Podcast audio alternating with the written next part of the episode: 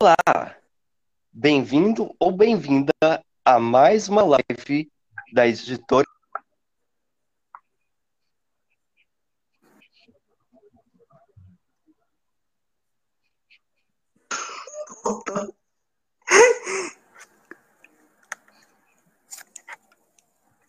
Tá ouvindo, César? Cadê o César? Perdemos o César. Acho que cortou. Acho que ele caiu. Acho que ele vai ter que entrar de novo. Sim. Tem que trocar essa internet dele.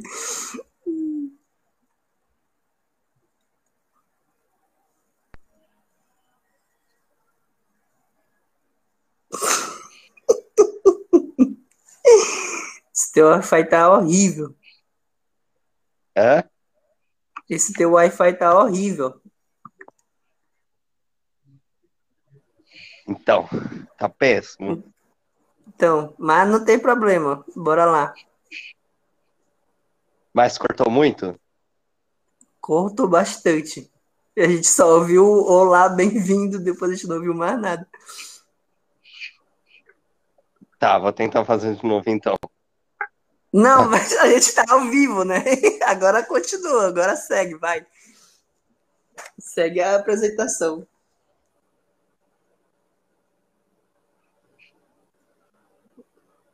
Acontece essas falhas, né? Ana? Oi, sim. Tudo Oi? bem, Ana? Tudo bom?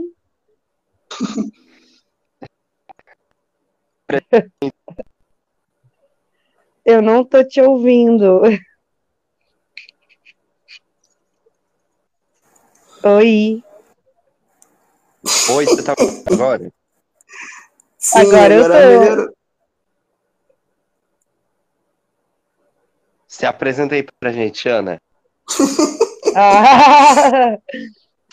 Então, é, meu nome é Ana Rosa, eu sou resenhista, eu recebi o livro, fiz a resenha, publiquei, tá no meu blog, no meu Insta e no Twitter.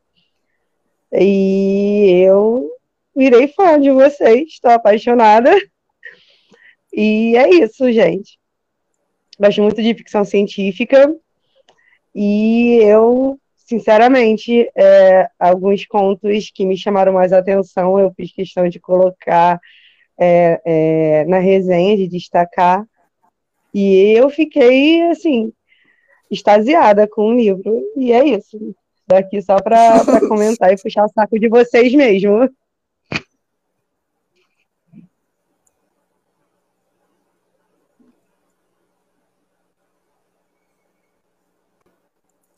Será que o César tá ouvindo a gente? Eu acho que Agora eu tô não. ouvindo. Ah, sim. Ouvindo agora. Beleza. E hoje- Beleza, César. A gente também tá aqui com. É, Vamos tentar, né? A gente também tá aqui com outro convidado, que é o Fábio Silva Costa. E aí, Fábio, tudo bem? Eu acho que o Fábio não tá ouvindo a gente. E... e- ouvindo a gente. Estão Ah, ouvindo agora, ah. pessoal? Estão ouvindo? Agora sim, agora sim. Agora Ah, sim. agora Sim, estão. Vamos, beleza. vamos que vamos.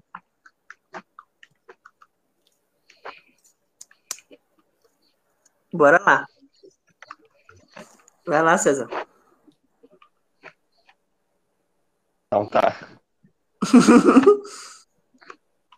Já que Só falar um negocinho antes. Agradecer a a Ana pela resenha que foi feita, está lá no Facebook, lá no WordPress, né? Não, é, no, no meu WordPress, no blog, no Instagram e no Twitter, e falar que o seu conto eu fiquei surpresa demais e adorei demais, mas depois conversamos sobre isso. Não, tá certo. Depois a gente- Agradeço. Obrigadão, hein? Depois a gente já vai comentar sobre isso. Sim, Bom, pra- então, É, para quem tá ouvindo a gente, né? o César tá tendo essas dificuldades técnicas com Wi-Fi. Não sei o que é, na verdade, mas eu acho que acredito que seja conexão, né? Mas bora continuar aqui, né? É, a K Leve. Ah, para quem não me conhece, para quem está ouvindo agora, né? Eu sou o Maurício Coelho, da editora Ciberus. E essa live, a K Leve perguntou aqui, né? Essa live, na verdade, ela está sendo transmitida pra, pelo Tweets, pelo Twitter e pelo YouTube, né? E se vocês estão ouvindo já depois da gravação, essa live é, vocês estão ouvindo pela, pelo Território Ciberus, né? Que a gente vai a gente vai postar depois no Território Ciberus e aí ele fica disponível nas principais plataformas, né?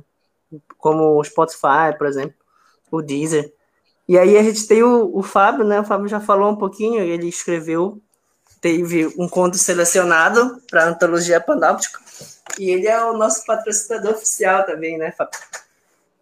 Isso. Aí, um projeto que vale a pena investir, né? Aí, ó. O Fábio, ele patrocina a gente ajudando no Catarse, né? A gente tem o, a gente vai lançar agora o Panóptico pelo Catarse, mas a gente tem um, uma assinatura recorrente lá, né? Que é a revista Tricerata. E aí ele ajuda lá a gente todo mês, né, Fábio? Isso, e todo mês aparece minha fotozinha no Isso, e aí ele recebe contos exclusivos, né? São contos meus. É. Ah, eu ia.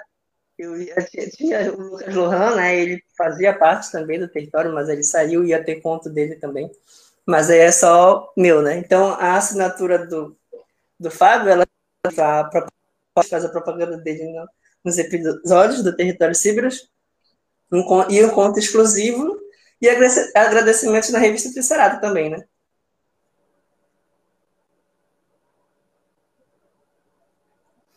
É, é, como eu estava falando, esse é o tipo de iniciativa que vale muito, muito a pena. Né?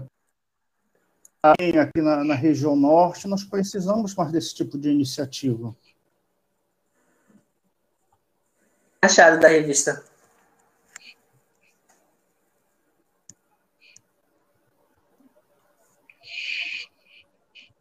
O que, que tu tem achado da revista Tricerata?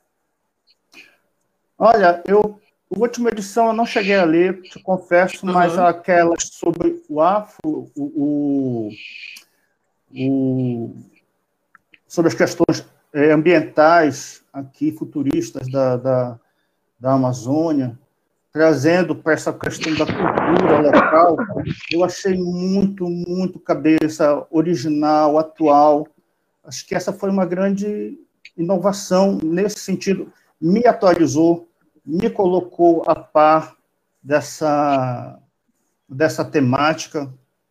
Foi assim excelente essa iniciativa aqui do trazer para questões regionais essa visão é, futurista. Né? Boa. A gente está sempre Amazon tentando trazer. Futurista, Amazon futurista. Uhum. A gente está sempre tentando trazer conteúdo novo, né?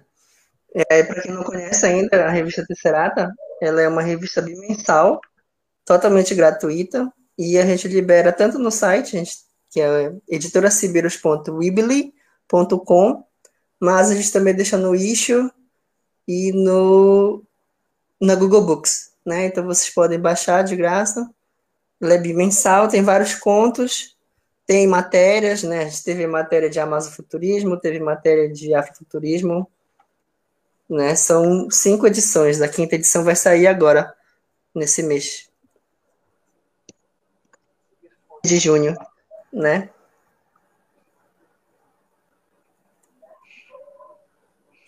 E aí, se vocês tiverem, agora que vocês estão ouvindo a gente agora, se tiver alguma pergunta, a gente teve algumas perguntas no Twitter que depois a gente vai ler aqui para vocês.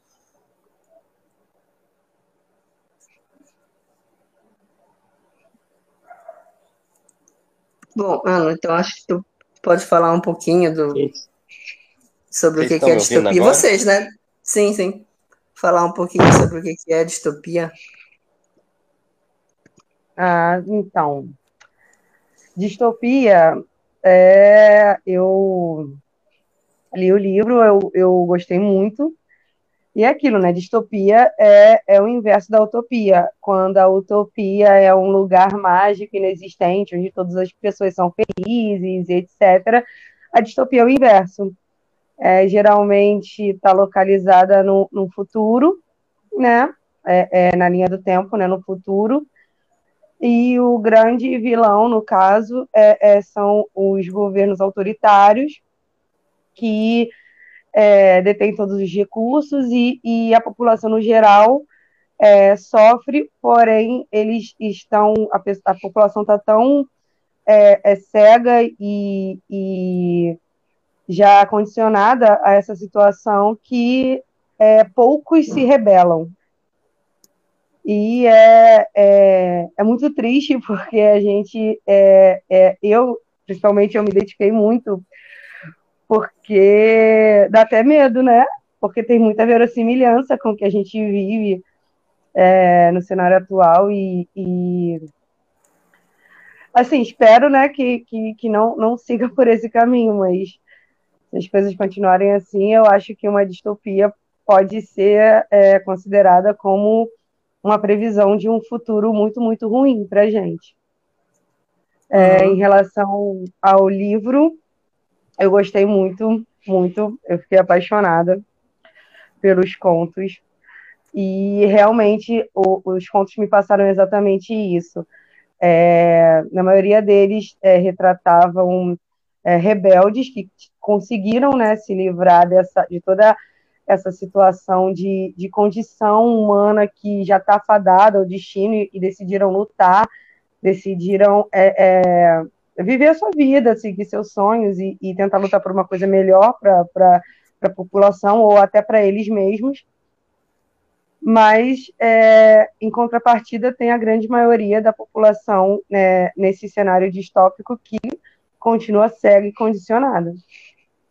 Eu queria falar um pouco do conto do Fábio, que eu amei. agora, agora, agora. A gente vai falar. Ah, então tá bom. Eu acho que eu posso dizer que ganhei a noite, né? eu já amei mesmo, gente. A, a antologia panóptica ela já tem três, três resenhas que foram feitas pelos blogs parceiros. Uma das resenhas é da Ana, ela vai falar mais, mais tarde um pouquinho sobre a antologia e sobre os contos que ela leram. E tem mais, tem mais resenhas saindo aí dos blogs parceiros. Aí, se vocês estiverem nos ouvindo Vou dar aquele puxão de orelha, porque já era para vocês terem entregado a resenha. a gente tá aqui comentando e divulgando, vocês ainda não entregaram. Mas é isso, vai sair. E tu, Fábio, o que tu tens a dizer sobre distopia? Olha, eu gostaria só de, de é, comentar duas notícias que eu vi hoje e que tem a ver com essa questão da, da distopia no futuro próximo em uhum. relação ao que nós estamos vendo, a nossa realidade é, hoje em dia. É, uma tem a ver com a questão do Amazon futurismo, como é que estão as nossas, ah, como é que estão as tribos indígenas aqui no país, ah, o governo estaduais e o governo federal têm olhado para a questão indígena de uma maneira vergonhosa, no sentido de tentar controlar é, a vivência, o modo de vida dessas, dessas tribos. Então, já é um, esse olhar de controle sobre a cultura dessas tribos, ele é preocupante. E também a outra notícia que chamou muito a minha atenção hoje em dia são compras feitas sem licitação, sem nenhuma pesquisa de preços, compras que foram feitas para, é, no sistema paralelo de um mecanismo chamado, é, não sei bem qual é o termo, eu acho que é mecanismo espião ou dispositivo espião, que foi comprado pelo governo federal junto ao governo de Israel. Ele é capaz de furar todo qualquer mecanismo de defesa de celulares, computadores, e foi, foi comprado, em princípio, visando a é, fiscalizar atividades da imprensa, de opositores ao governo. Essas duas notícias já me, assim, me deixam atento, porque está em andamento no, no Brasil. A curto prazo, eu não estou daqui a 100 anos, estou dizendo para daqui a poucas décadas, 10, 20 anos no máximo. Uhum. É, só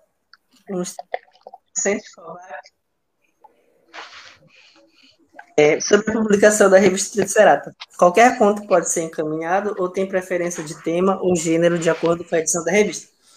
É, Para enviar, a gente tem o edital. Né? Então, todo mês a gente lança edital, assim como a gente lança os editais de antologia, né? a gente lança os editais para submissão da revista Tricerata. É, e aí a gente publica ficção científica, fantasia e horror. Então já aconteceu da gente abrir edital é, só para horror, já aconteceu de a gente abrir edital só para masofuturismo, né? Agora a gente está com o edital aberto para contos, microcontos de horror. Então, é, pode acompanhar a editora no Twitter, no Instagram, que aí vocês vão saber como mandar esses contos para a gente.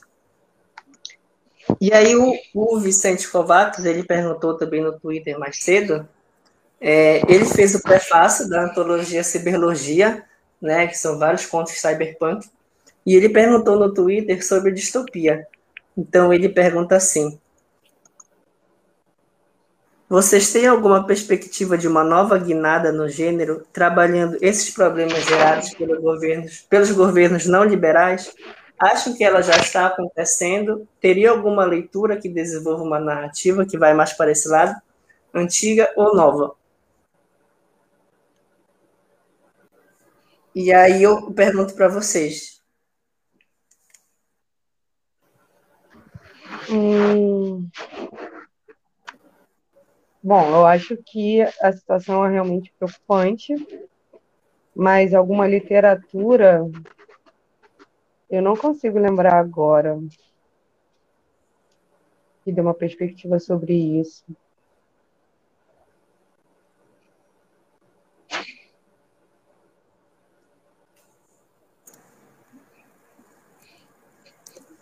Fábio?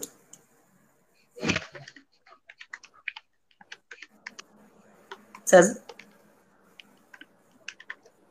Eu tô aqui, tô pensando. E aí ele segue comentando, né? O Vicente Kovac segue comentando. Mesmo depois de décadas, o conceito de cyberpunk ainda apresenta paralelos importantes com os dias de hoje. Embora esse paralelo fuja do cerne recorrente do gênero com as, mega, com as megas corporações.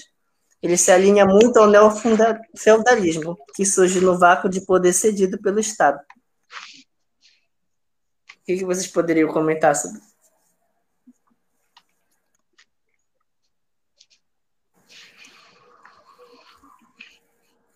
Vocês estão me ouvindo?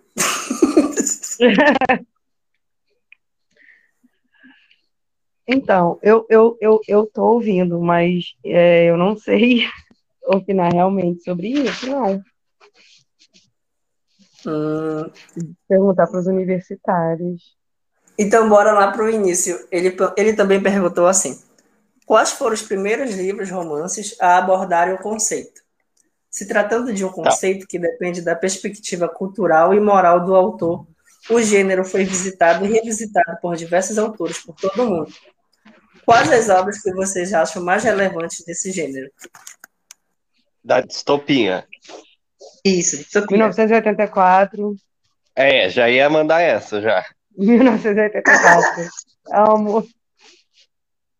Que é, acho que é a Bíblia, né? Tipo, da distopia. É, tem. Ai, como é que é o nome? Eu já esqueci o nome do livro. É... O Admirável Mundo Novo. Admirável Mundo Novo. É, Admirável Mundo Novo. É incrível. Ele é fantástico. Vamos. e o Fahrenheit um... 451, que é os que eu li. Fahrenheit, é. É, Agora, coisinhas mais recentes de distopia, uhum. mais para um IA, a gente tem Jogos Vorazes, a gente tem aquela série que virou livro que esqueci o nome, Divergente também. É, vem uma onda é de livros juvenil. Uma né, onda né? de tipo... livros juvenis distópicos, aonde é realmente o, o, o, o protagonista ele se encontra na adolescência, que já é uma fase de transição, e ele está naquela fase de, transição, sendo obrigado a, viver numa sociedade que não favorece em nada a vida dele e da família dele, e ele decide lutar. E eu acho que essa é uma onda na, na literatura que, que vai perdurar ainda alguns anos. É, mas tipo assim, eu vejo que essa onda, ela puxa mais pra coisa do heroísmo, né?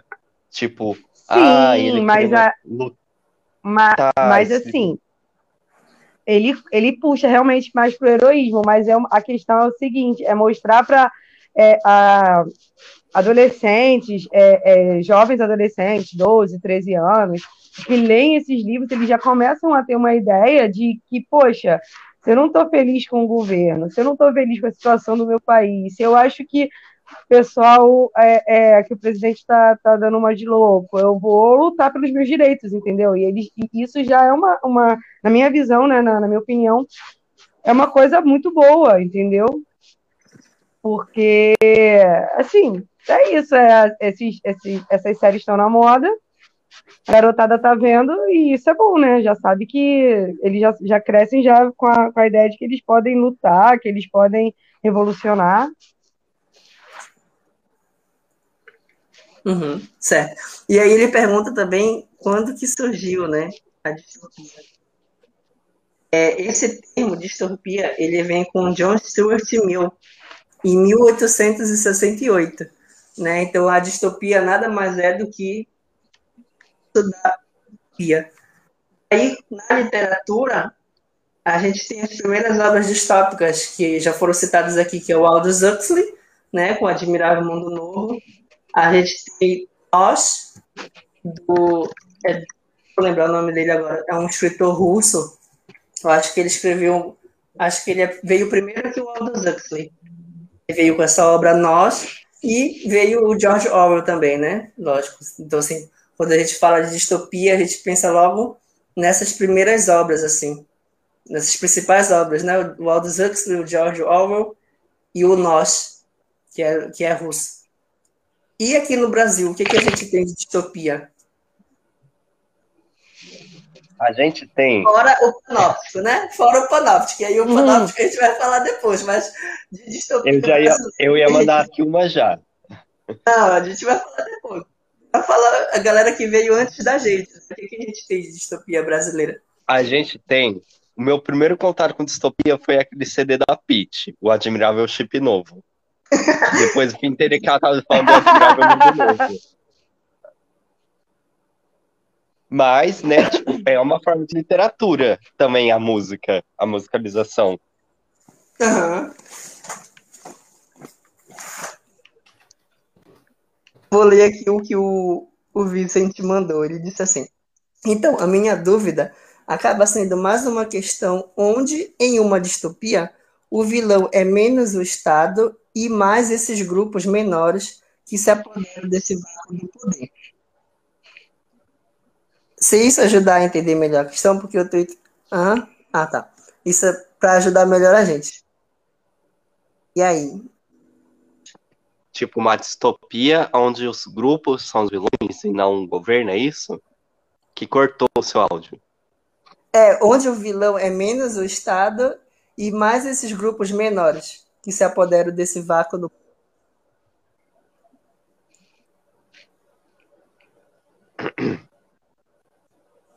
Olha, tá me ouvindo? Ah, sim. Sim.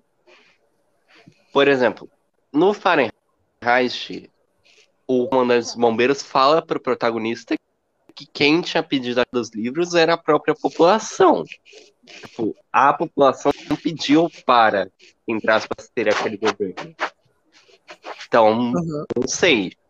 Já é uma coisa assim que não é exatamente. É o Estado, mas o Estado só agiu por conta da população.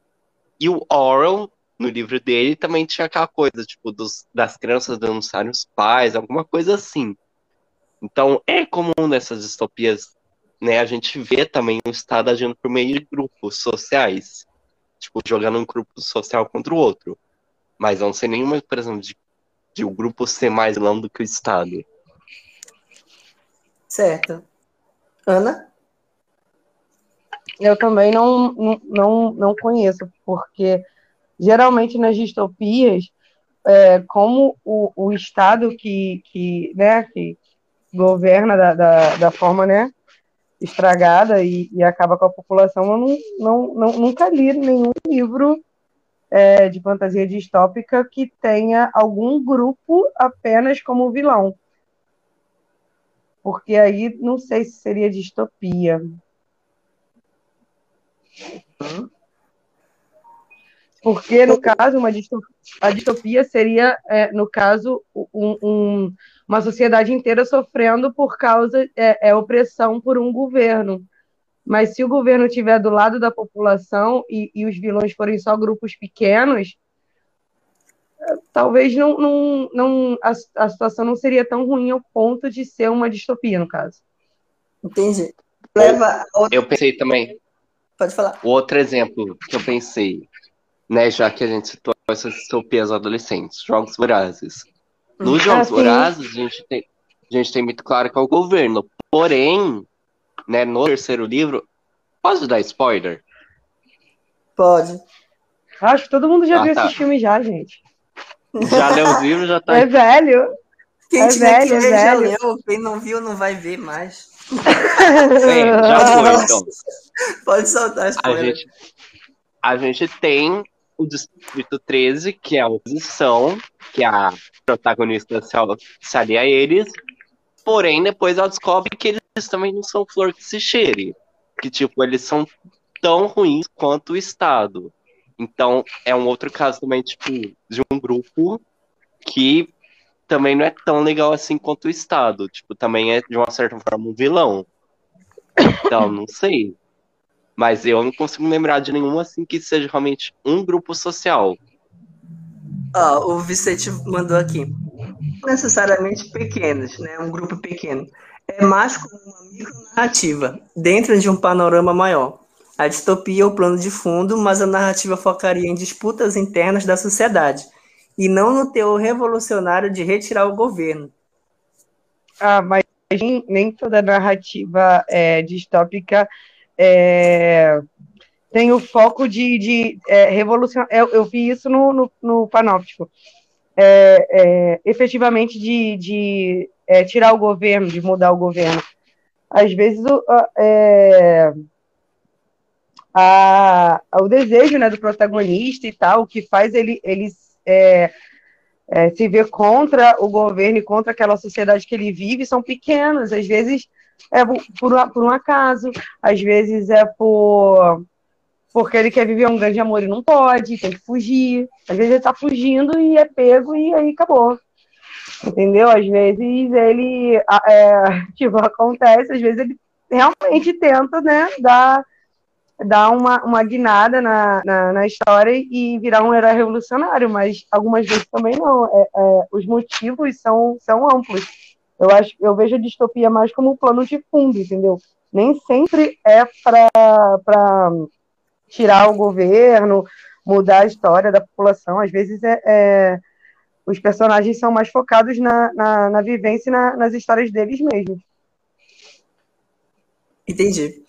É, sim, voltando às distopias brasileiras, que ainda não é o panóptico, calma.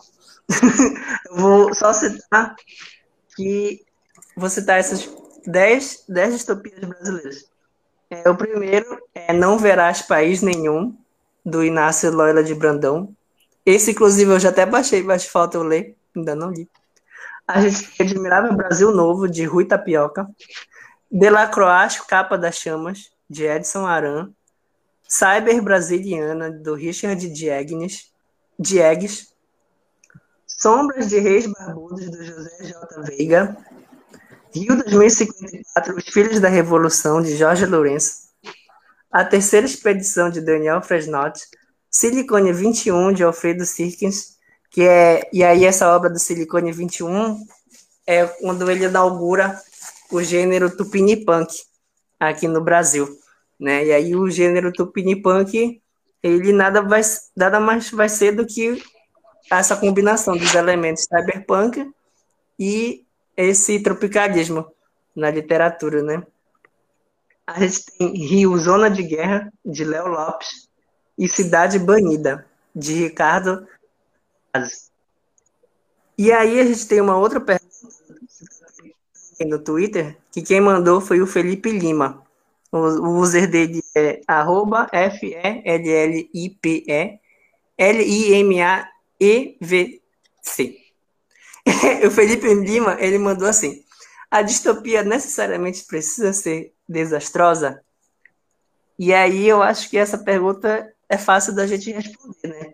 Mas aí o que, que Sim, vocês precisa. acham? Sim, precisa. Se não for desastrosa, não é distopia. O pessoal tem que viver muito, muito mal. Mas é Exatamente. É Se fosse uma coisa boa, seria um solar punk, seria uma utopia, mas é distopia, então é ruim. É, exatamente. Isso, isso leva. É, isso remonta até o próprio nome, né? É, mas também, tipo. Pode dizer. É, mas, por exemplo, também ruim, tipo, como? Ou para quem? Porque, por exemplo, no Admirável Mundo Novo, a gente vê que a população vive controlada pela felicidade. Aquele governo, tipo, é autoritário, é ruim, mas aquela população acredita que é tudo bom. Então, tipo.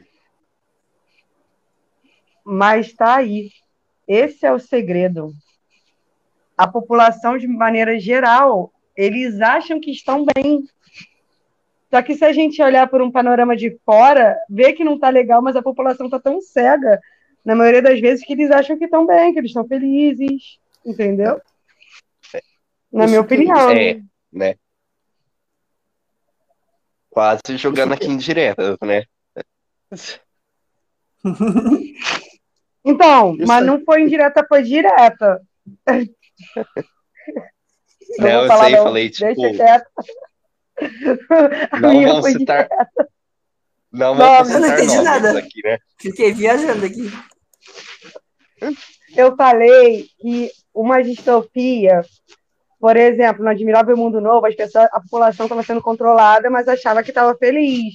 Estava sendo controlada pela ah, felicidade ah, e tal. Ah, mas eu falei que geralmente as distopias são assim, a maior parte da população está bem, eles acham que estão bem. Eles acreditam fielmente que eles estão felizes e bem. Mas, na verdade, não estão. E quando a gente vê de fora, a gente vê como aquele sistema está errado. E, às vezes, até a raivinha das pessoas, dos personagens, né? Aí, uhum. não queremos citar nomes, não queremos jogar em direto para ninguém, mas, né? Só isso. Eu entendi a alfinetada. Aí, o Vicente, ele comenta assim, na verdade, a distopia precisa ser negativa para nós, o leitor ela surge justamente como um contraponto para nossos medos socioculturais do presente. Falou tudo. É, bem colocado, é. porque aí vem, aí vem aquela pergunta, né? O que, que é distopia? O que, que é utopia? É distopia para quem? É utopia para quem? Né? Olha, é, eu... eu também já tinha ouvido falar isso, tipo, não existe utopia, porque, né? Não uhum. existe algo para todos. Quando eu vi aquele filme Wally, não sei se vocês já viram. Wally da Pixar. Ah, já, eu já vi. De robozinho. Isso, ah, é do lindo. robozinho, do robozinho. Você tinha um grupo social que era acomodado. Vivia uma situação de igualdade plena, era acomodado, estava tudo bem, tudo legal para eles, mas eles tiveram que arcar com as consequências em determinado momento desse, dessa, que era, pelo menos no meu ponto de vista, que era assim uma distopia. Uh, havia um sistema de um sistema igualitário e de controle da, da, daquela, daquele grupo social que em algum momento lhes causou um prejuízo. É como o Vitor tá falando, o Vicente está falando, é, é um contraponto para os nossos medos socioculturais quando você olha aquela, quando eu olhei no caso para aquela, aquele filme, eu fiquei pensando, puxa, é, é, isso aqui parece ótimo, parece que é legal, né? viver naquela nave autossustentável, mas nós, assim, temos que ter cuidado com esse pro, é, que parece mas que no fim das contas é distópico. Uhum. É, a questão, a questão toda é nós que... temos um preço é... a pagar, nós temos um preço a pagar. A distopia estaria aí, nesse preço a, questão... a pagar por conta da... A questão da, da, da distopia é, é que, assim, é muito mais fácil você se acomodar num, na sociedade que você está vivendo. É muito fácil você se acomodar. E é o que Isso. mostra, entendeu? E mesmo é, é, você vendo é, é, pessoas desaparecendo, pessoas é, é, sofrendo e tal, contanto que não te atinja, é muito fácil. Eu nem julgo, nem falo que as pessoas são ruins, nem nada. Eu estou sendo honesta.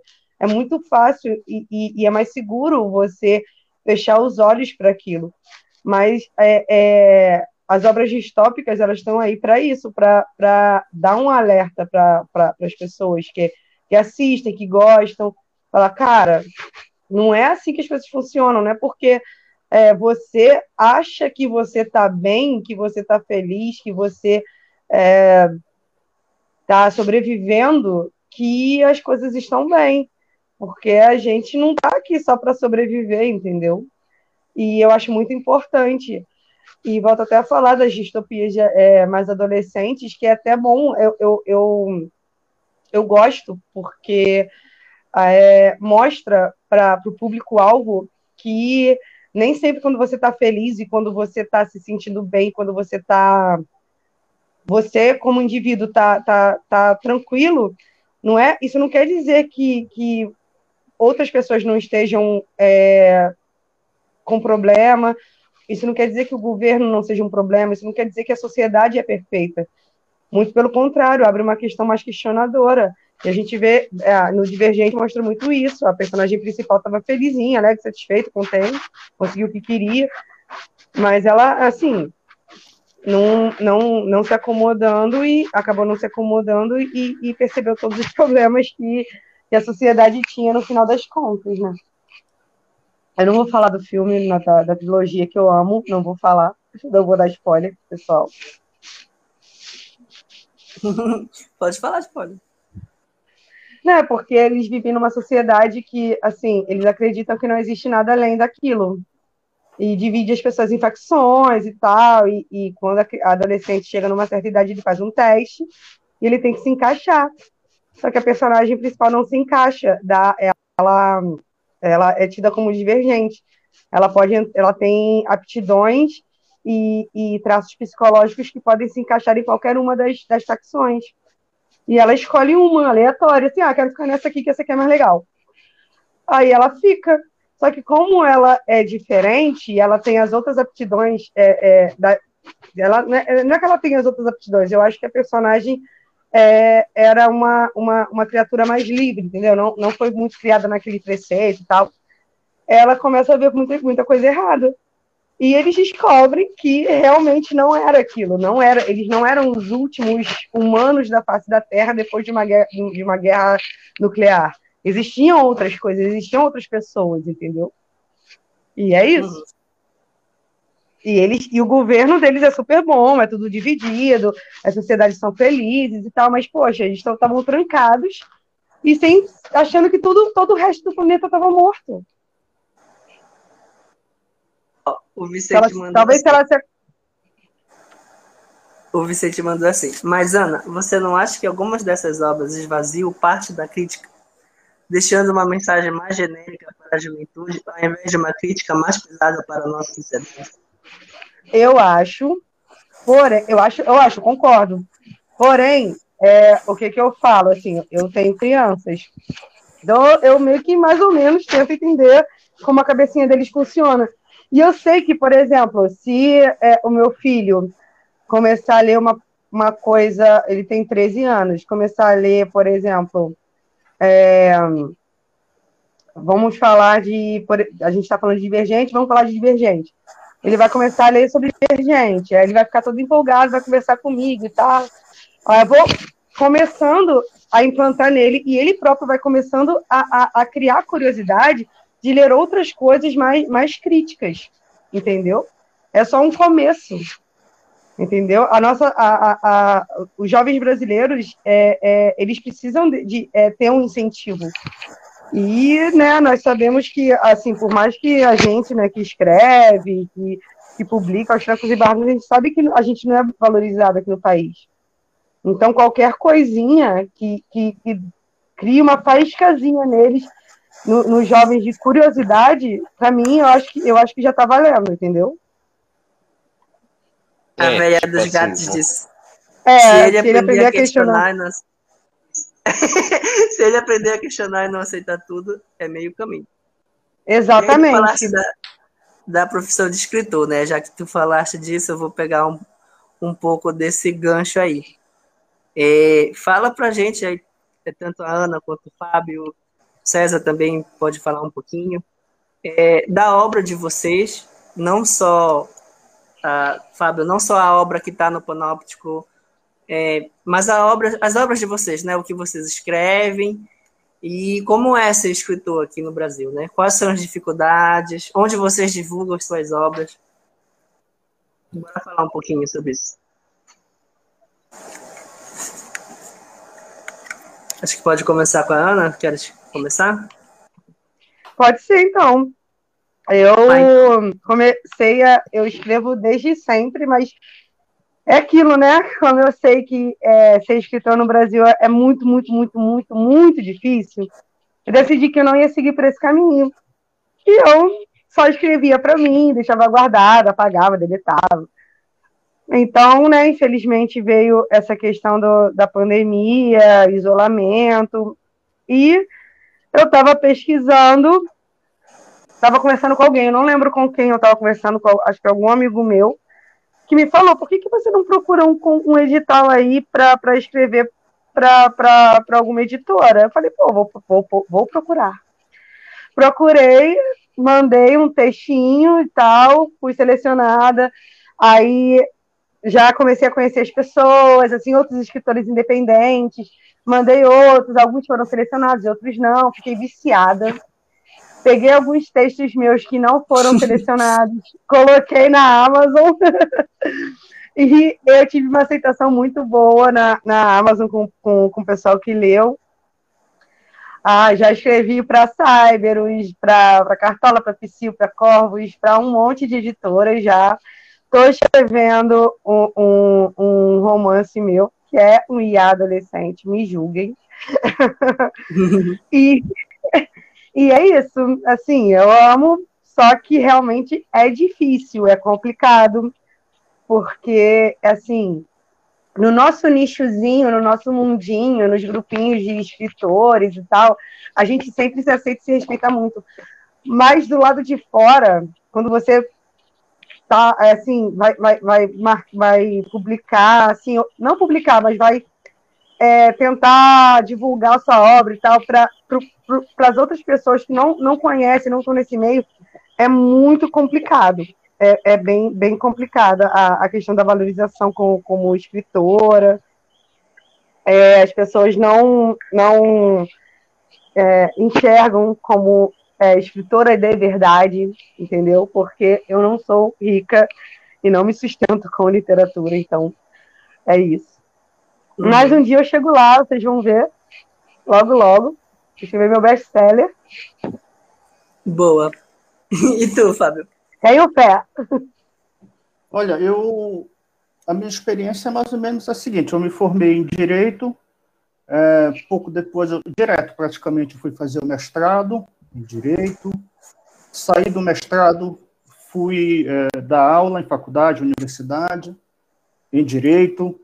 E a principal matéria que eu mais tive mais contato foi com Direito Constitucional e com Ciência Política e Teoria do Estado. Então, por aí eu já peguei ali uma, uma certa visão do que é o Estado, o poder público, a sociedade diante do Estado, como é que o, o, o Estado usa as leis para controlar a sociedade. Então, foram dez anos dando aula. Né? Quando saí, eu já fui direto para o serviço público, poder judiciário. Né? Então, chegou um certo momento em que eu comecei a publicar é, livros na área de direito. Só que em um certo momento, eu peguei umas, uh, umas aulas, uns textos de algumas aulas de ciência política, juntei e publiquei um livro de ciência política, teoria do Estado.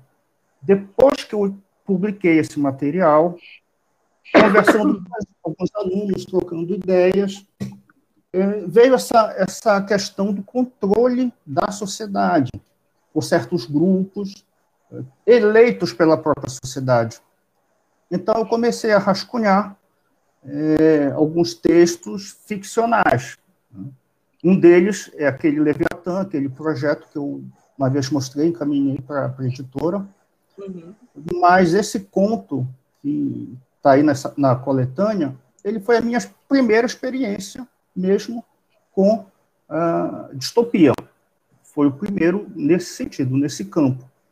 Eu já tinha publicado um romance uma vez, mas era uma comédia romântica e foi uma experiência traumática. Mas é, eu acho que o caminho mesmo é, de, pelo menos comigo, pelo menos para mim, é a, a, ficção científica. Agora, quanto à questão de lucro, divulgação, isso daí realmente eu não. Eu prefiro pensar que é um trabalho de formiguinha mesmo, infelizmente. Coloca no Amazon, coloca no, divulga no seu blog, mas é, infelizmente é um trabalho de formiguinha, porque apoio você não vai ter, mesmo daquelas pessoas que, que estão sempre do teu lado e conhecem o seu trabalho, mas, enfim, é trabalho de formiguinha. É, assim, eu espero muito conseguir, é porque eu gosto muito de escrever, e eu espero muito um dia chegar ao ponto de conseguir me sustentar com o trabalho de escrita. Porque, assim, eu teria muito mais tempo para escrever, porque eu trabalho pra caramba. E eu fico triste, porque às vezes eu tô, acaba o expediente, eu tô tão cansada, eu queria escrever, mas não consigo. Eu acho que seria só essa vantagem, eu não quero nem ser rica, eu só quero conseguir me sustentar com a escrita. Se eu conseguir isso, para mim já está de bom tamanho. E eu sei que só isso já é muito, muito difícil na nossa situação. É, aí você fala assim, chega com uma pessoa e comenta, ah, eu estou escrevendo uma história, tal. Ah, mas você gosta disso?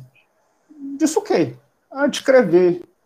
Amigo, daí é, é vida. Respiro isso. Uhum. Não, mas você gosta mesmo disso? Gosto.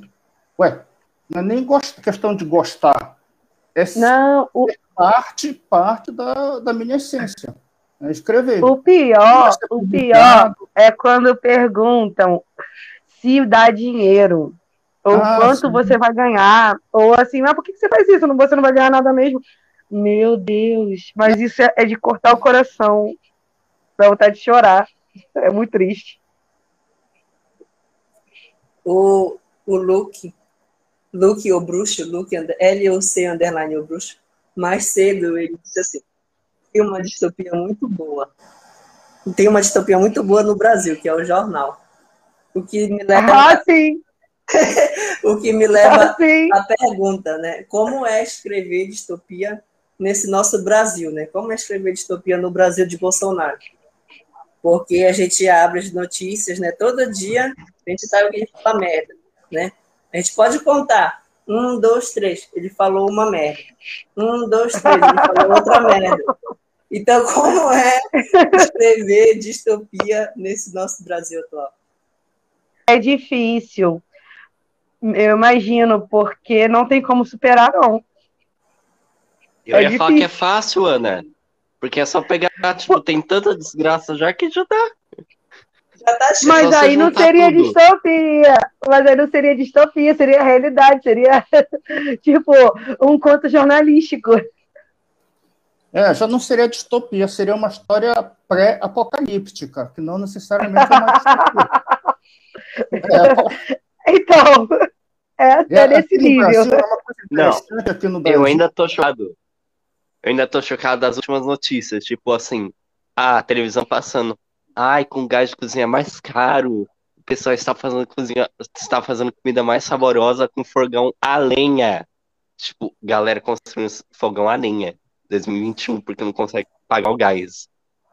E, tipo, É. e a mídia vendendo como se fosse algo super gostoso.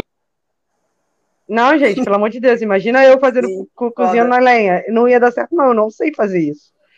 Eu não sei. O Olha, Meu Deus. César, César escreve também, né, César? Nem falaste da, da tua obra, nem falaste de como é a história. Fala um pouquinho pra gente. Sim, é. E eu descobri que eu gostava de escrever no segundo ano do ensino médio. Só que é aquilo, no ensino médio eu escrevia tipo coisinhas e no papel mesmo. Só depois que eu fui começar a escrever mesmo no computador. Só que assim, gente, né? Eu fiz faculdade, eu tô na minha segunda graduação.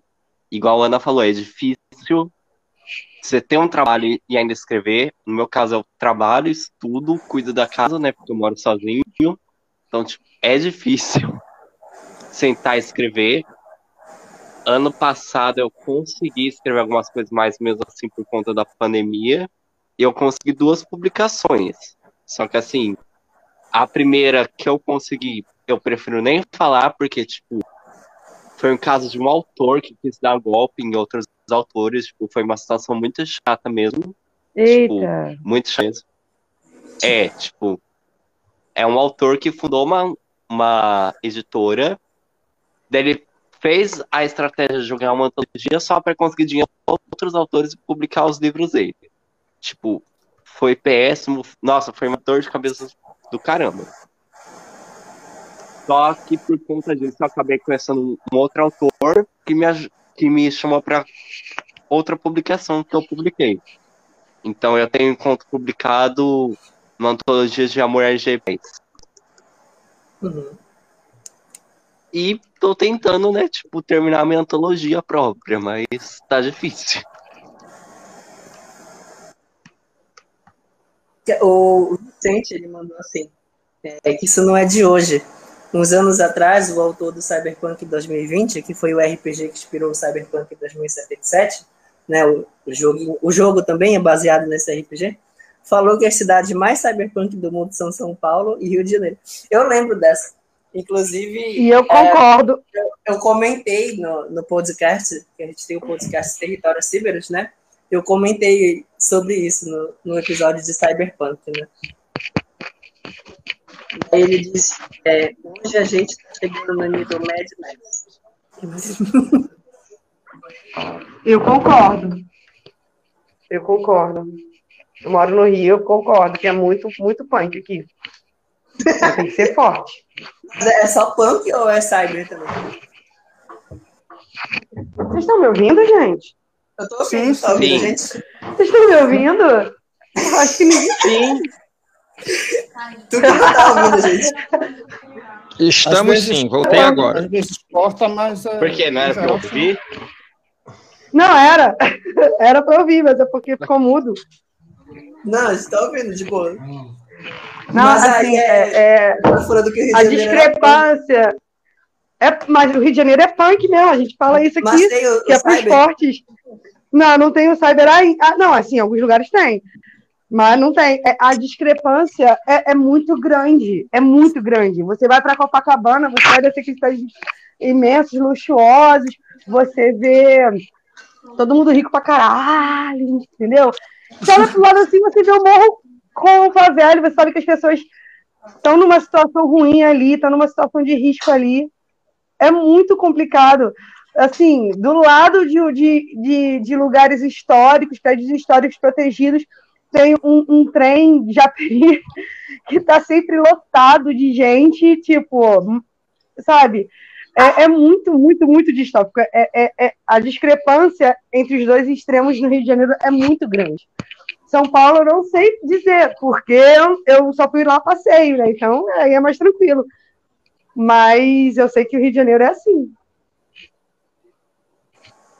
São Paulo é bem distópico também.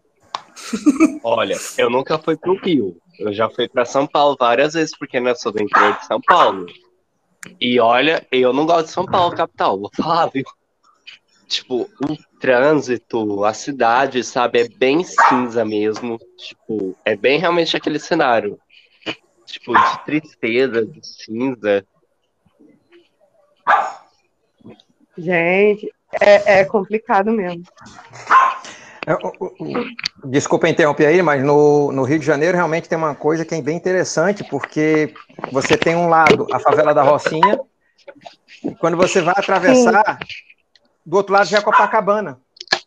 Exatamente. É, é uma coisa assim. É muito grande. É muito grande, assim, e é no mesmo bairro. É tudo ali na mesma região. E eu só discordo que, que o Brasil é, é, é tá igual ao Mad Max, porque para a gente ficar igual ao Mad Max, a gente ainda tem que melhorar muito.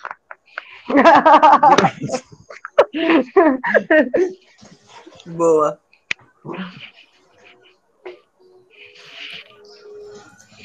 E a gente falou da live passada, né, sobre utopia, sobre distopia e sobre é, ler distopia e ler utopia, né? E aí eu perguntei o que vocês preferem ler. Aí eu pergunto aqui também, o que eles preferiram ler? Se eles preferiram ler utopia ou distopia? Aí eu faço a pergunta para vocês também, né? Vocês preferem ler distopia, utopia ou é, não importa, o que importa é a mensagem por trás da história? O que, que vocês preferem? Não, eu, eu não acredito que exista utopia. Eu acho que tudo é distopia, de uma forma ou de outra. Então eu prefiro ler distopia. Uhum. Porque, assim, se você vai for parar para pensar, um governo é, é, é, controle, é, é, que controla a população, mesmo que a população viva numa utopia, todo mundo feliz e tal, mas será que eles têm escolha? Será que eles sabem é, que poderiam viver de forma diferente?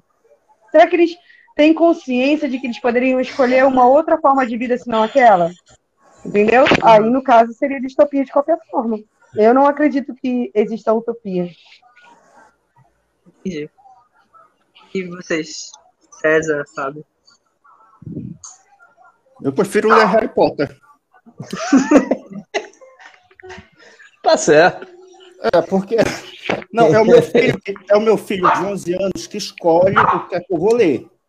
Você vive, você é, vive uma não, utopia é uma, ou uma distopia? É uma brincadeira que eu tenho com ele, que quando eu termino de ler um livro, à medida que eu vou lendo, eu vou compartilhando, fazendo um resumo com ele, vou conversando com ele sobre o livro, o que é que está vendo tudo. Quando eu termino o livro, ele escolhe qual é o próximo que eu vou ler. Então, o penúltimo foi Harry Potter, ele já me deu o outro Icabog, também da, da mesma autora. Uh, agora me deu Guerra e Paz. Não sei de onde é que ele tira essas escolhas. a ficção científica que ele escolheu foi o do Asimov, Prelúdio à Fundação. Né? Bom. Mas peraí, peraí. Bom, mas, é, ele leu os ficam, na, ficam na estante. Aí ele vai na estante, ele escolhe, faz lá, não sei qual é o tipo de, de escolha, vai lá, escolhe, e bota na, na cama, na minha cama, debaixo do travesseiro. Quando chega de noite, eu vou deitar. Mas, mas, mas, ele leu Meu amigo. os anteriores não, ele Tem 11 anos, ele tem 11 anos. Ele tem 11 anos. Não, não. Ele só mas, escolhe. Como é, mas como é que ele sabe da existência do Prelúdio à Fundação sem ter lido a, a trilogia Fundação, pós-Fundação, Fundação Eu já 2? Li. Como... Não, eu tenho, tenho todos os livros de Fundação, todos. Já li a trilogia, e ele vai ah. e ele escolhe aleatoriamente qualquer livro e pega e me dá. E eu tenho que me virar, tenho que ler. Aí eu já li os Miseráveis. Hein? Excelente.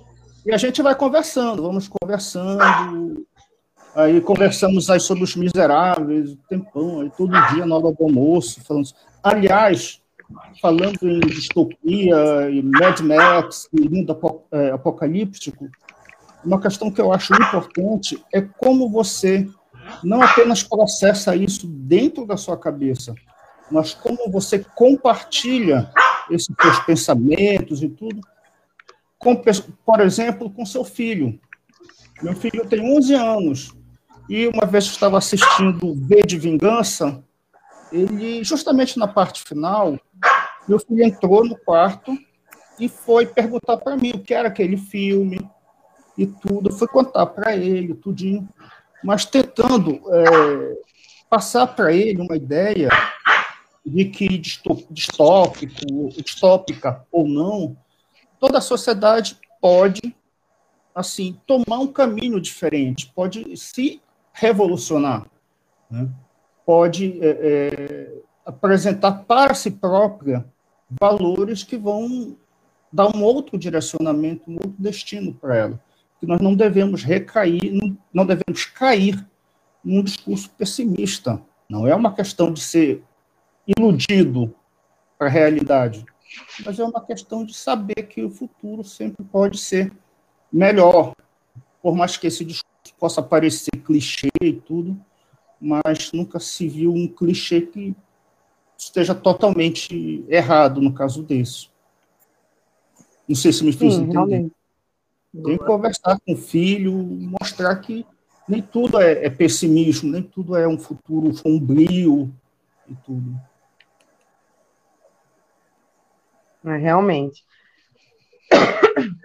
Eu acho que a gente pode falar um pouquinho da, dos contos agora, né, Ana? Fala um pouquinho hum, pra gente. Podemos. então, tem lá no meu, no meu Instagram, tem lá no meu blog, eu acabei de colocar agora, especialmente para a live. Corri, porque confesso que eu estou atrasada, mas eu corri. e coloquei, porque assim, eu li os contos, eu recebi o livro, li os contos, e eu fiquei encantada. Encantada. Porque, assim, eu acho que eu vou citar três contos aqui, que eu não vou citar todos. E vou falar um pouquinho deles, tá? Primeiro, não vou falar nem de conto, eu vou falar do, do, do prefácio que o Lucas escreveu, né? E eu adoro, adoro as antologias da Cyber por isso. Porque é, é, é, eu vejo muito cuidado e muito carinho com a obra, entendeu? Não é pegar os contos junto e pum, acabou a entrega. Não, tem toda uma preparação para explicar todo o cenário, porque realmente, assim, é, nem todo mundo conhece distopia, nem todo mundo entende os fundamentos, o que seria. E um prefácio muito explicativo, gostei muito, foi o Lucas Suzigan. É Suzigan que fala, que escreveu? Eu acho que é. é eu acho que é também, fala assim. E, assim, primeiro é isso, né? A, a, os prefácios de vocês são incríveis. Aí eu li alguns, eu tenho aqui alguns contos que me chamaram muita atenção. Primeiro foi do Fábio, o Faísca, e meu Deus do céu, eu adorei esse conto. Porque primeiro ele, ele, ele começa apresentando o personagem dele, a sociedade distópica, olhando pela janela, vendo as pessoas andando para lá e para cá e tal. E mostra também. É, é, é, eu já até escrevi aqui. É, eles, é, é, a sociedade é governada pela gestão meritocrática ocidental e, e, e por uma religião também. E, e, e eu fiquei assim, gente, mas isso é muito, muito tá perto disso acontecer, se, não, se, a gente não fizer alguma coisa, e agora? Fiquei encantada. Aí teve. É, aí o governo, num, num determinado tempo, fez a, é, a tal da grande seleção, né? Eu não botei, não lembro da, do ano, mas é, um, é não é tão no futuro, são algumas décadas no futuro. E o personagem principal tá aguardando para ser julgado. Aí o cara, ele não vai fazer nada, ele não vai fugir, eu nervosa já. Aí eu pode contar spoiler? Pode. Ana, Ana, Oi, por mim você pode Oi. contar spoiler. Por mim você pode eu só queria que você aguardasse um pouquinho os seus comentários, porque eu vou chamar minha esposa para mostrar para ela que tem alguém que gostou da minha história. tá bom, então vamos aguardar. Vamos é. aguardar. Bom, então deixa ele voltar. Posso falar um pouquinho não, da antologia, né? Foi brincadeira, minha. Brincadeira. Ah, brincadeira. Foi brincadeira. Ah, tá. Posso contar, gente? Pode, então, tá. Gente, eu fiquei numa agonia, porque a, a, o, personagem ele não fazia nada, ele só estava lá parado esperando. E o menino, eu pensando comigo, menino, foge, menino, faz alguma coisa. Aí eu falei, não, ele vai matar o pessoal quando chegar no apartamento dele. Mas não fez isso. Aí eu, ai, meu Deus do céu. E aquela agonia crescendo, crescendo. Ele foi lá e foi julgado, não quis nem se defender. Aí eu, ai, meu. Aí no final, né? Ele joga, ele. Aí aparece aí, na, na, na frase, na, na, no parágrafo que ele tá indo pro, pro forno. Ah, meu Deus, ele ia ser queimado vivo. E eu tava nervosa. E ele já esperava aquilo. Aí que vem a, o Paranauê todo, e aí que eu entendo tudo. E o último parágrafo, então, meu Deus do céu. Eu coloquei, eu coloquei na, na, na, na resenha. A conclusão simplesmente explodiu minha mente. É, mas é verdade, foi um final inevitável e surpreendente ao mesmo tempo. Porque, é assim, eu não esperava, porque conforme o, o, o Fábio foi levando a história, eu, ele, ele mencionou os nomes e tal, mas eu não, não esperava que aquilo acontecesse. E foi muito surpreendente para mim. Quando eu li, foi, eu fiquei assim, caraca, sério, isso, meu Deus, que coisa, né? Eles estão ali, é tudo foi armado. E é, depois eu fui parar para analisar, né, para escrever, e eu falei, poxa, realmente foi surpreendente, mas não tinha um outro final melhor para esse conto. É aquela coisa de, de final inevitável e surpreendente, porque o leitor fica surpreso com o final, mas você sabe que não tinha um outro final melhor para aquilo, não tinha como acabar melhor. E eu adorei, adorei, adorei, adorei. Ele joga uma bomba dentro do forno, gente, o prédio todo explode. É isso. Mas eu adorei. adorei, adorei. Obrigado, dona. Valeu? Ah, que isso. Obrigado. Obrigada a você por escrever e por eu ter lido essa história. Eu fiquei muito feliz lendo ela. Eu é que agradeço. Um outro conto também. Esse eu chorei, mas eu chorei, mas eu chorei. É sério, eu chorei igual criança. Lendo assim, na frente do computador e chorando que é o julgamento do Gabriel. Gabriel Martins, né? Que, assim, logo no primeiro parágrafo eu já fiquei toda arrepiada e a lagriminha já escorrendo. Que é um, um, um, um rapaz gay que ele vai ser julgado e ele não consegue falar, e a única coisa que, ele queria fazer era, era ver o namorado e fazer uma declaração para ele de novo. Eu, ai meu Deus, que triste.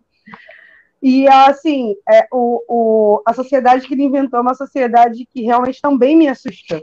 Também me assusta, que realmente pode acontecer. É, o Brasil dividido entre estados do norte, seria no caso, eu entendi que seria o norte e nordeste, e os estados do, do sudeste, centro-oeste e sul. E no, aqui no sul, né? Aqui, aqui que eu diga onde eu estou, que eu estou no Rio de Janeiro. Aqui no sul seria é, governado por um governo totalmente autoritário que segue regras de, é, de moral e bons costumes, e você não, não tem é, é, uma liberdade sexual, você não tem uma liberdade artística, você não pode fazer nada. E ele estava sendo julgado por ser gay, e a melhor amiga dele, a Aline, estava sendo julgada por ser uma mulher trans. E ele estava desesperado, porque ele sabia que pelo menos ele conseguiria ele não seria condenado à morte por ser homem, mas ela com certeza seria, por ser trans. Eu fiquei muito chocada. Eu fiquei, eu, eu fiquei assim, desabou meu coração. Juro. Juro, o texto é muito lindo. Assim, a, a, a, as palavras, as frases que o Gabriel usa, sabe?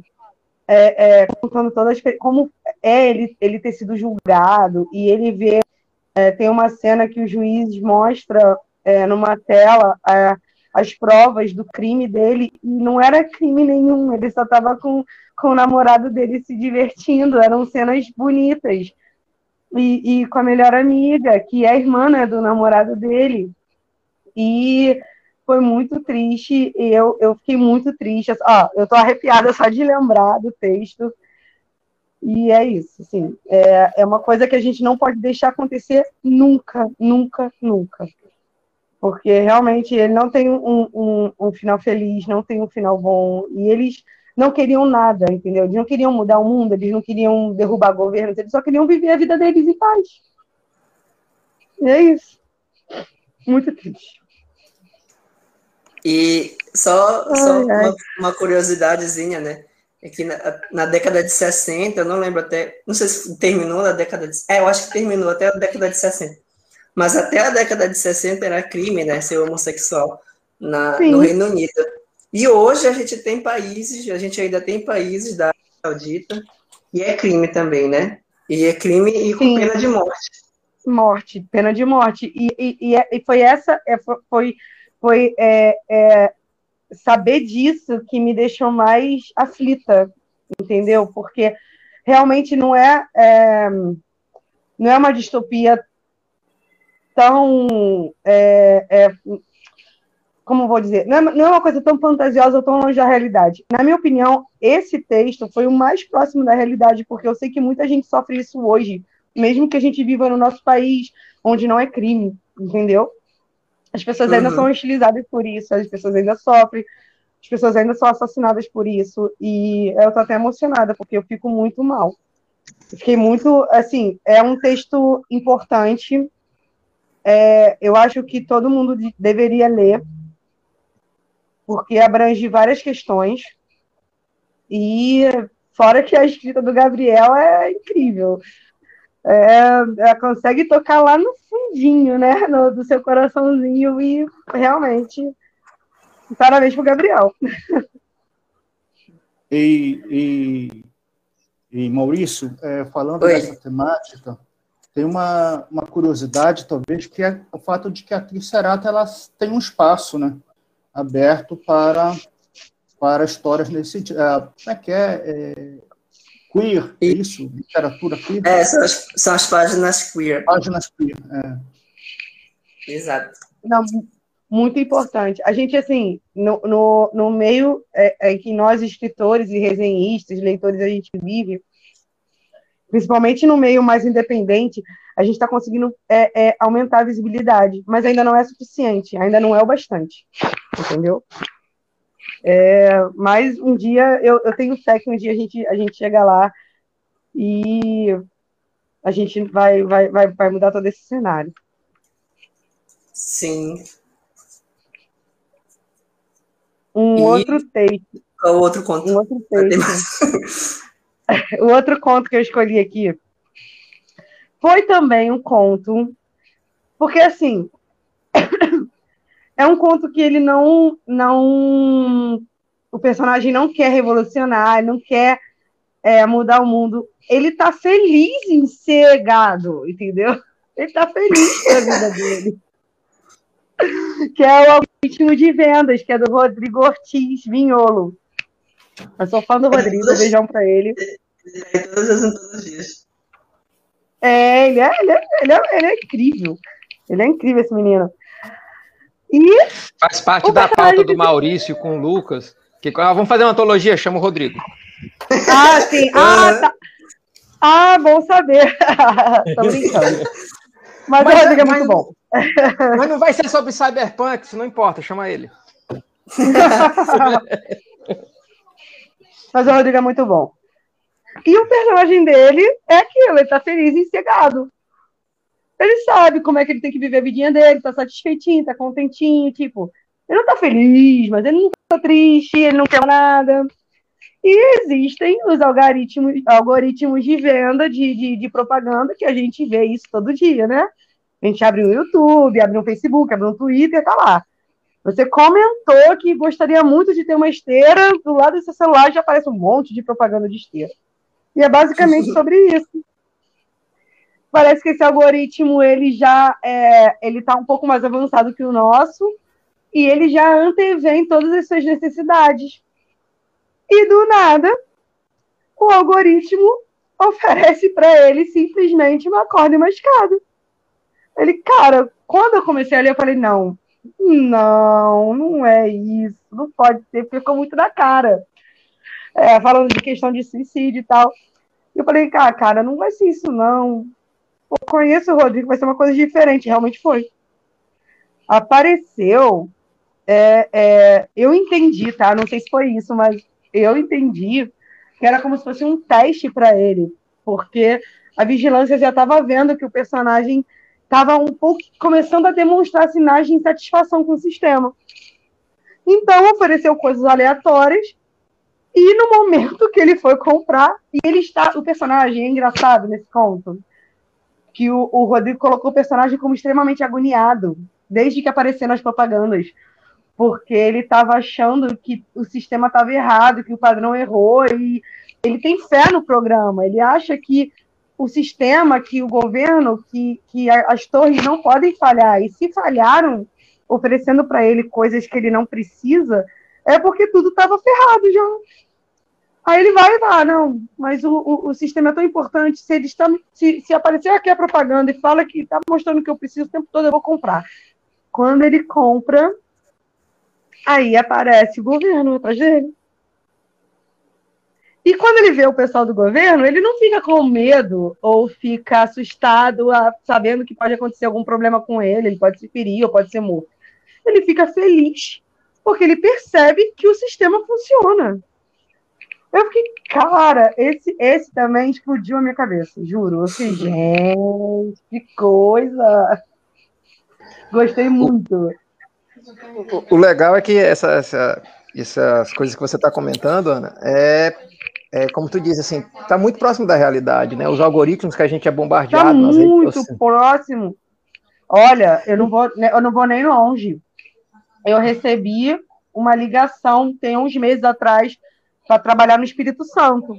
Atendi e tal, comecei a pensar, eu sou do Rio, aqui, aqui do lado.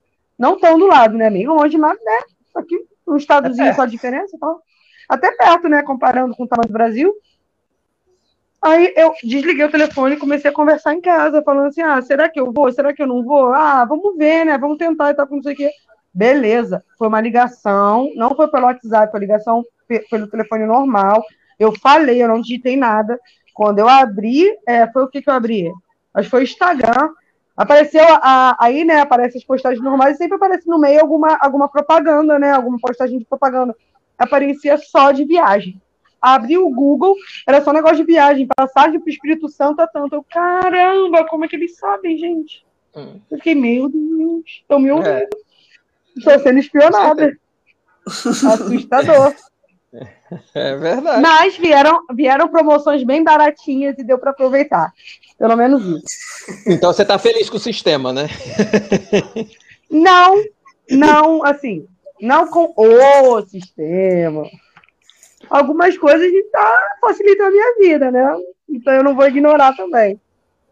Oh, é, falando falando coisas... assim, parece até que eu sou meio gado. não, estou querendo dizer que que a gente tá, a, a gente vive hoje uma, uma dependência enorme da tecnologia e que a gente não percebe é, a, o quanto que a gente está dependente disso. Teve uma experiência uma, uma vez que fizeram, pegaram crianças que existem três tipos de, de pessoas que são categorizadas ou classificadas assim só para que mostra o nível de intimidade com a tecnologia. Elas são chamadas de nativa, não sei se vocês já ouviram falar disso. É nativa, é imigrante e estrangeiro. O nativo é aquele que já nasceu é, vivenciando essas questões da tecnologia, né? Tudo é tudo para ele é uma coisa natural. O, o, o, imigrante é aquele é aquele que ele não nasceu com a tecnologia, mas ele tem uma certa desenvoltura com a tecnologia. Lógico que ele não vai ter a mesma facilidade que o nativo. E o estrangeiro é aquela pessoa que não sabe diferenciar um teclado de um mouse, é aquela pessoa que está tendo que, que, operar a tecnologia com relação a, a, essa situação. E com isso, a gente, a gente percebe o quanto o quanto que a gente que a gente é, é, é, é, dependente, porque, por exemplo, fizeram uma experiência alguns dias atrás, alguns dias atrás, não, desculpa, alguns, alguns, alguns anos atrás, onde eles pegaram crianças que eram totalmente nativas e eles é, botaram ele para trabalhar com uma máquina de escrever. Aí eles acharam, aí a, a, as respostas das crianças, alguma delas que eu achei bastante curiosa, era que, olha só, um computador que você digita e já sai impresso. Essa era o, era o, o conceito deles. Eles não conseguem perceber, porque para eles o que conhece é a é a parte tecnológica. Então, assim, é bem, é bem interessante essa, essa, essa, essa coisa, e a gente está vivenciando isso e a gente nem percebe que está alimentando essa própria tecnologia. assim, eu, eu, eu sou suspeita para falar porque eu sou programadora. Hum. Eu não acredito que a tecnologia em si seja uma coisa ruim. Não Concordo. acredito que a porque a tecnologia ela não é ruim ou boa, ela Isso. só é. E ruim ou, ou bom é quem faz uso dela e quem é, é, é programa e, e, e utiliza para entendeu para os seus fins. Perfeito, então é uma perfeito. questão bem complicada, mas é uma verdade que a tecnologia ajuda muito, influencia muito nas decisões, nas questões é, é, sociais, é, influencia muito no, o, é, no que você compra, é, no seu estilo de vida, entendeu? Ela, ela influencia. Mas Sim. por que, que ela influencia? Porque ela já foi. É, esses recursos eles foram destinados para isso. Mas a tecnologia, pura e simplesmente, é, não, não, não é boa ou ruim, entendeu? É, o uso que se Mas... faz dela é que você vai fazer essa Exato. valoração, esse, esse julgamento. Exatamente. Concordo perfeitamente. Exatamente. É, é, é, aquela velha história, você pode usar a, a, o princípio da energia atômica tanto para você produzir energia elétrica quanto para você construir uma arma de destruição bomba, em massa. É, exatamente. É o clássico. É então, né? o, o, o, o mesmo. É, tem até um ditado que diz assim: a diferença entre o remédio e o veneno é a dose. Exato. Né? Que, é o, é. que às vezes você vai usar a mesma coisa né? nessa, nessa situação. É, é assim, é bem. É muito filosófico essa, essas, essas divagações que a gente faz aqui. Sim, sim. Bom, então a gente pode encerrar? Não. Não, vocês não querem. Pô, a internet aqui caiu, levei mais de 40 minutos para tentar voltar do negócio. Agora que eu volto, que a conversa está ficando boa, e você vai chegar e vai terminar. Que coisa! Claro. Bom, podemos. Ou a gente ainda comenta mais um pouquinho. Não, se, tiver, né? se, tiverem mais perguntas, é se tiverem mais perguntas é. do pessoal. É, mandem perguntas pra gente. Cadê a galera? Que tá nos vendo, mande perguntas. Senão a gente vai encerrar. Vé, vé, do gato. O véia do gato, pergunta aí. Bom, então bora falar um pouco da antologia, né? Já que já tá terminando aqui a live. É, a antologia ela vai ao ar. Vocês já podem ver, na verdade, né? O site. Mas vocês vão poder adquirir o livro a partir da meia-noite de amanhã né? Então, assim que virar o relógio, vocês já vão poder comprar.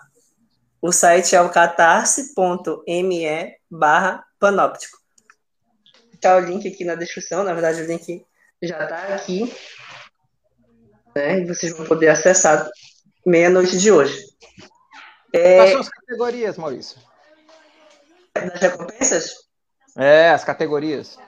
Vou já falar é, mas primeiro, o, falar do, do livro, né? Um pouquinho. É, vocês já ouviram, vocês ficaram ouvindo aqui com exclusividade a Ana falar sobre três contos. Três contos? Três falar contos. Sobre, foi. É. Falar sobre esses três contos, né? Eles estão inseridos na antologia. São 18 contos, certo? Mais o prefácio do Lucas Havok. São 18 autores e mais o prefácio do Lucas Havok. E a gente tem uma novidade também, algumas novidades para falar, que é Eita. que esse, esse livro ele vai ter ilustração. Uh! Então, muito bom, muito bom, amei. Vão ser 18 ilustrações? Não, não, não vão ser 18 ilustrações, mas vocês estão ah. ouvindo agora com exclusividade que o livro vai ter 10 ilustrações. Essas ilustrações Ah, muito feitas... bom, muito bom, muito bom. Sim. muito bom. É... Essas ilustrações serão feitas pelo Adriano Vital. Ele é daqui de Belém, entrou em contato comigo e tudo. E ele está lendo os contos agora. Essa semana, os rascunhos. E é isso, serão 10 ilustrações, né? E essas ilustrações, elas não necessariamente serão de 10 contos, mas sim do tema, né? Que é distopia. Hum, massa, muito bom. Muito bom. E Adorei. Aí, além, além disso, além dessas ilustrações, a gente tem as metas estendidas, né? Porque o que acontece? Esse projeto, ele é flex, então, se a gente não atingir os 100%, o livro vai sair, né? A gente vai publicar e tudo, e quem apoiou vai receber. Mas, pensando na gente atingir os 100% e atingir mais do que isso, a gente preparou algumas estendidas, né? Então, a gente tem 150%. Se a gente atingir 150%, os apoiadores levarão o audiobook do livro. Se a gente atingir 200%, os apoiadores levarão capa dura, né? Então a gente vai, gente está vendendo o livro, está vendendo o livro lindo! brochura, e se a gente bater 200%, a gente leva capa dura. Essas são Oh. as três, as três metas estendidas, né? Ilustrações, ilustrações, capa dura e o audiobook. né? E a gente está pensando em mais algumas. Então, as, as recompensas são é, tem a recompensa que só quero ajudar, né? Então não tem é, nenhum brindezinho nessa recompensa. Tem a recompensa que é o e-book e mais o wallpaper por 20 reais. E tem a, a recompensa que é o livro físico, o e-book, mais o wallpaper e mais o frete grátis por 48 reais nas primeiras 72 horas. Aí, então, Vale a pena, gente. 72 horas vocês vão levar o livro, o e-book e mais o wallpaper da capa do livro por esse valor. Além de ter o, o nome no agradecimento dos livros, no livro. Muito Lindo. bom. Muito... Depois dessas 72 horas, vocês ainda vão poder adquirir a recompensa por esse valor, mas aí tem o frete. Aí o frete ainda é grátis nas primeiras 72 horas. Isso, mas só nas primeiras 72 horas. Massa. Tá depois vai bom. ficar depois vai ficar esse mesmo valor, mas vai ter o frete. E aí a gente tem é, a recompensa de dois livros, tem a recompensa é, de 10 livros, né, para os patrocinadores, e a gente tem camiseta também, que a gente vai estar vendendo só nessa campanha. A gente não vai mais vender em lugar nenhum. São três estampas, né? Duas. As estampas estão lindas. é, tá lindona. e são duas estampas em, em homenagem ao George Orwell, né? A gente estava falando aqui de distopia, a gente tá logo nele. E a outra é do Kafka, em homenagem ao Kafka, então é o Gregor Samsa, né? Aí ele tá lá em, Mas O é- Kafka é a essa é a carinha- melhor. é a carinha do Kafka como barata, né? E aí, com- Essa é a dizendo, mais pelo linda. menos eu não acordei no Brasil. É, essa é a melhor é a mesmo, mais essa é a linda. melhor. Essa é, Essa é melhor. essa é linda. Tá Essa linda. é a melhor. E ó, ele só vai estar vendendo, a gente só vai estar vendendo essas camisas. Vai ser 100% algodão de qualidade. E a gente só vai estar vendendo nessa campanha, realmente. A gente não vai mais vender em lugar nenhum. E aí essa Muito campanha vem tanto a camiseta, quanto o livro impresso, quanto o livro digital. Por 48 48 Foi reais. muito bom, hein, gente? Não, Peraí, 48 não. Não, 48 é só o livro, o e-book e o wallpaper. A recompensa Certo. das camisetas é a partir de 98. Ah, aí você ganha a camiseta, o livro, o wallpaper e o e-book. Isso. Muito bom. Muito bom. Então fiquem por dentro da editora, sigam a gente no Twitter, sigam a gente no Instagram. E é isso. Muito obrigada por estarem nos ouvindo. Obrigado, Ana Fábio. Muito Luiz. Ah, eu que agradeço. Muito obrigada, Valeu. Maurício, Foi excelente Pelo- conversa aí. pela conversa, pelos contos, adorei. Parabéns para os autores e é só sucesso. Estou apaixonada pelo Gostou. livro e é isso aí. Obrigado aí. aí pela oportunidade, obrigado pela noite. Excelente, Obrigado viu? Muito bom. vocês. Muito Valeu. bom, gente. Valeu. Tchauzinho, tchauzinho. Boa noite e até a próxima. Tchau, Tchau. tchau. Gente. Boa noite. Boa noite. Tchau.